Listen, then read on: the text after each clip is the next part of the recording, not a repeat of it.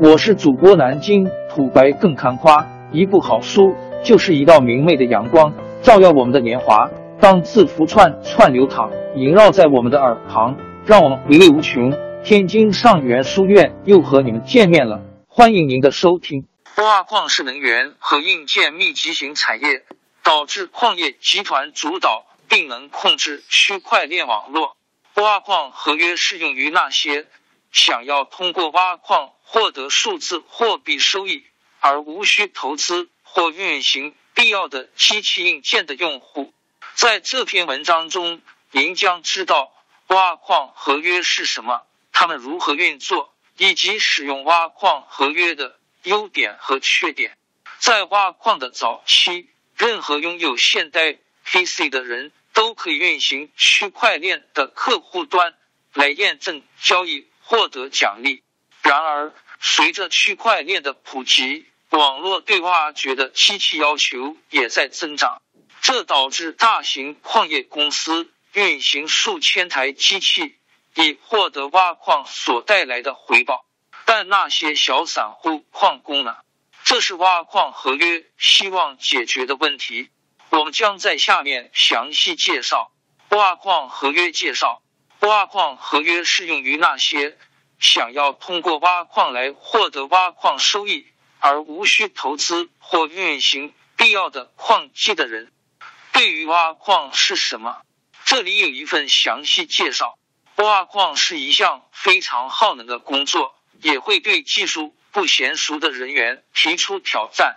两个最大的区块链网络。即比特币和以太坊网络依赖于大多数挖矿合约所使用的 POW 工作量证明算法。随着网络难度变得越来越大，所依赖的算力也越来越大，因此还并没有出现占比巨大的采矿石。对于那些希望通过区块链挖矿来获得回报的人来说，你的答案就是挖矿合约。一份挖矿合约的工作原理：挖矿合约是一种合同，客户需要先购买一些矿机，将矿机托管到矿场，然后从每天挖矿所得的收益中扣除一部分电费和维护费给矿场主，剩余部分就是自己的纯挖矿收益，而自己无需去担心任何技术细节。这些都由矿场运维去负责，这些都相当于自己在投资挖矿。优点，您不再需要关心机器如何配置、安装等问题，以及机器损坏如何维修，这些都由专业的矿场运维人员去负责。您也不再需要担心机器噪音太吵闹，您只需要去挑选合适的价格。与矿场主达成合作，让他们帮你去托管维护机器，自己就可以在睡觉时候赚钱了。缺点，这是一个陷阱，至少是有一些是骗局，客户很难收回他们的钱。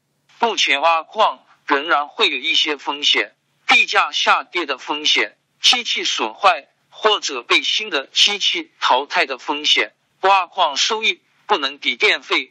和矿场维护费用的风险，如果能找到一家靠谱的矿石服务公司，就偷着乐吧。未来，区块链行业作为新兴行业，有创意、有新意，更存在很高的社会价值，其本身也存在着相当的价值。想要划分区块链身上的价值，第一步肯定就是参与到区块链的市场中来。要么做技术研发，要么做市场开发，或者也可以做场景的应用。